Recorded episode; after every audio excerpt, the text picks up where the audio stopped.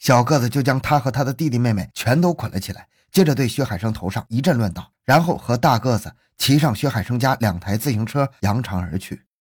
走了一段，两人又停在了村民石润德开的小卖部前。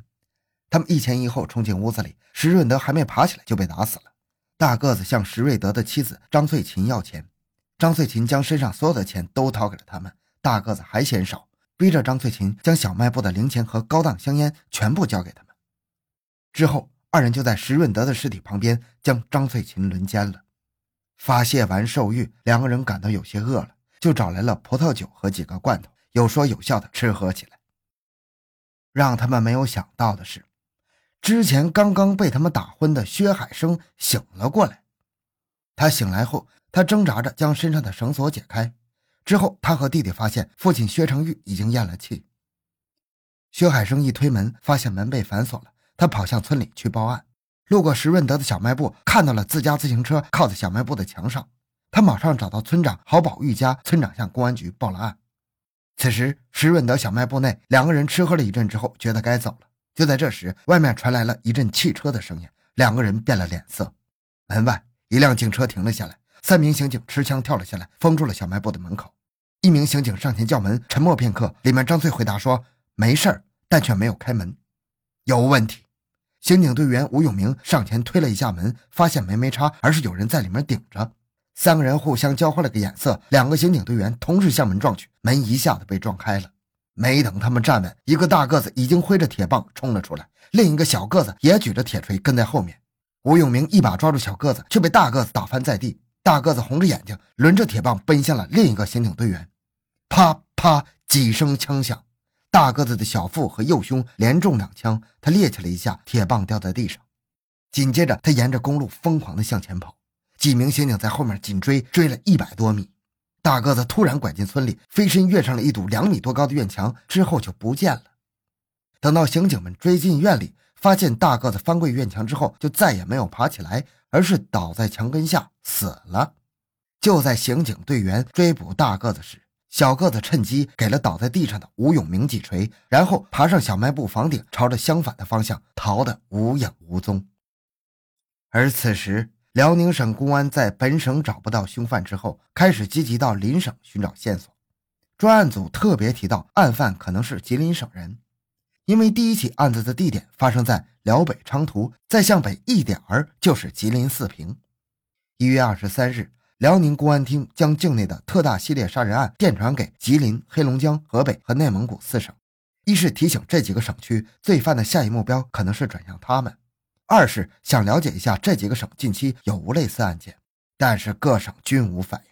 一直到了三月中旬，吉林省公安厅电告辽宁省公安厅，该省的洮南市和榆树市先后发生两起杀人案，和辽宁系列杀人案有着相似之处。两省公安紧张工作了两天，排除了这两起案件与辽宁系列案件的联系。就在这时，山西省公安厅来电告知，该省最近连续发生三起抢劫杀人轮奸案，两名案犯中的一名已经被击毙了，另一名逃窜。因为案犯操着不标准的普通话，被击毙的案犯胸脯上有下山虎的图案纹身，分析可能是东北人。辽宁省公安厅来到石润德的被杀现场，从酒瓶上提取到四枚指纹，判断可能是小个子留下的。大个子的指纹也被提取，经过核对，与抚顺市顺城区两宗命案遗留的指纹相吻合，足迹也与辽宁省系列杀人案相吻合。相关资料传回辽宁之后，公安厅立刻部署全省查找尸源，并且追捕逃犯。专案组分析，案犯是东北人无疑，极有可能是居住在辽宁，但是不排除在吉林、黑龙江、内蒙古和河北省份，因为案件的始发地点是辽北的昌图县。案发的口音是带着东北味儿的普通话。被击毙案犯的红色晴纶背心证明产地是辽阳市，主要销往辽吉一带。案犯所穿的鞋主销地也在东北。被击毙案犯的前胸纹有下山虎，有 F U C H O U 的汉语拼音字样。左肩头纹有一只回头虎，右肩头有一个嘴朝上的葫芦烟雾图案。据专家分析，东北的一些流氓不法分子在歃血为盟时，时常搞这些玩意儿，因此两名杀人犯很可能是有前科的。同时，罪犯的作案选择的目标大多是在城镇乡村的边缘，这显示出他们有居住环境的习惯性。被击毙罪犯衣着破旧肮脏，手指甲和脚趾甲很长，这表明他们似乎不大是城市里的人。但是这两个家伙也不像农民，因为在海城的一次作案中，他们准备强奸一位二十岁的妇女。听说这位妇女已经怀孕六个月，大个子骂道：“你们农村人怎么这么小年纪就结婚呢？”因此，干警们分析，最大可能是城乡结合部的居民。省公安厅连夜翻拍被击毙罪犯的彩照八千七百份，发动了所有的社会力量，将一切能做的基本都做了，可是并没有有价值的线索摸上来。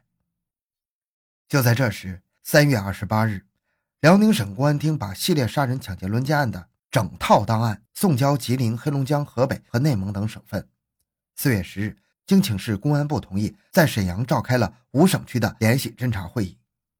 四月十三日上午十点。辽宁省公安厅接到吉林省公安厅的电告，长春市公安局刑警大队资料员杨艳红和王树东查到了被击毙罪犯的指纹档案。该犯姓名为李刚，三十五岁，身高一米七八，住吉林省的辽源市的西安区。该犯一九八一年因为盗窃罪被判处有期徒刑，一九八八年被释放。干警立刻赶到了辽源市，李刚的妻子贾素玲、李刚的岳父贾振昌分别被请到公安局。根据贾素玲的介绍。他们夫妻之间感情并不融洽，他曾提出离婚，但是遭到李刚的殴打。春节前十来天的一个晚上，李刚突然回到家，交给他一千两百元钱和一个金戒指、一个玛瑙项链，还给他买了两条裤子，给三岁的儿子买了一支玩具枪。贾素玲问他们这些天都去了哪里，李刚说跟别人一起做买卖呢，好像是跟一个姓谭的。贾素玲又告诉干警，三月中旬，一个姓谭的女人到工厂找他，问有没有从山西寄来的照片。贾素玲说没有，同厂的女工说信才来，还在信箱里呢。贾素玲取来打开一看，有两张是李刚的单人照，还有两张是另一个男人的单人照。姓谭的女人说是他弟弟的，就把照片取走了。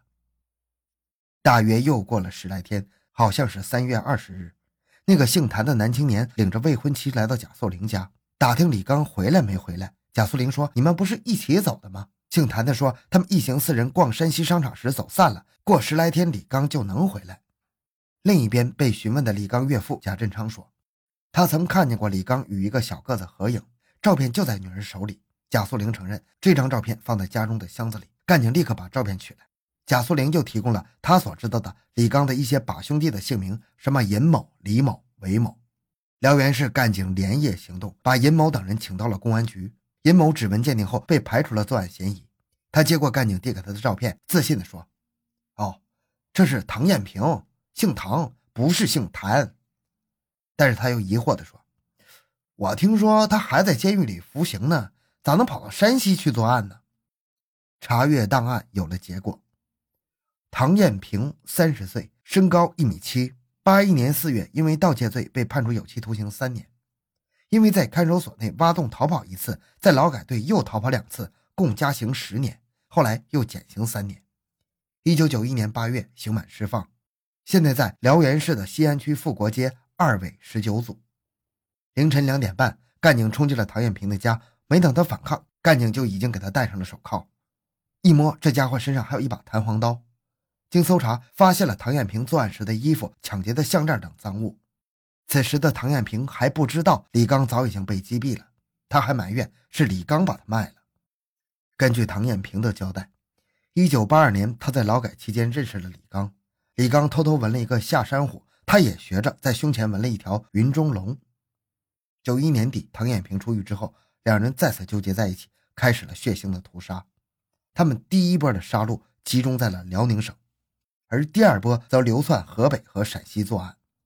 从一月十日，他们杀死了聂喜春一家，到三月二日大个子被击毙，他们前后作案只有五十天。可是，在五十天内，他们残忍的杀害上至六十岁老人，下至六岁幼童在内的二十七个人，有十四个人被打伤，九名妇女被他们轮奸。就在唐艳平被捕半个月后，三月二十九日，被他们奸污蹂躏的张翠萍因为承受不了巨大惊吓和打击，悲痛死去了。七月九日。辽宁省清原县一声清脆的枪响，唐艳平结束了自己恶贯满盈的一生。李刚和唐艳平两人都曾因为犯罪被处罚，但是他们出狱后没有选择过正常人的生活，而是走上了更加疯狂的犯罪道路，最终只能自取灭亡。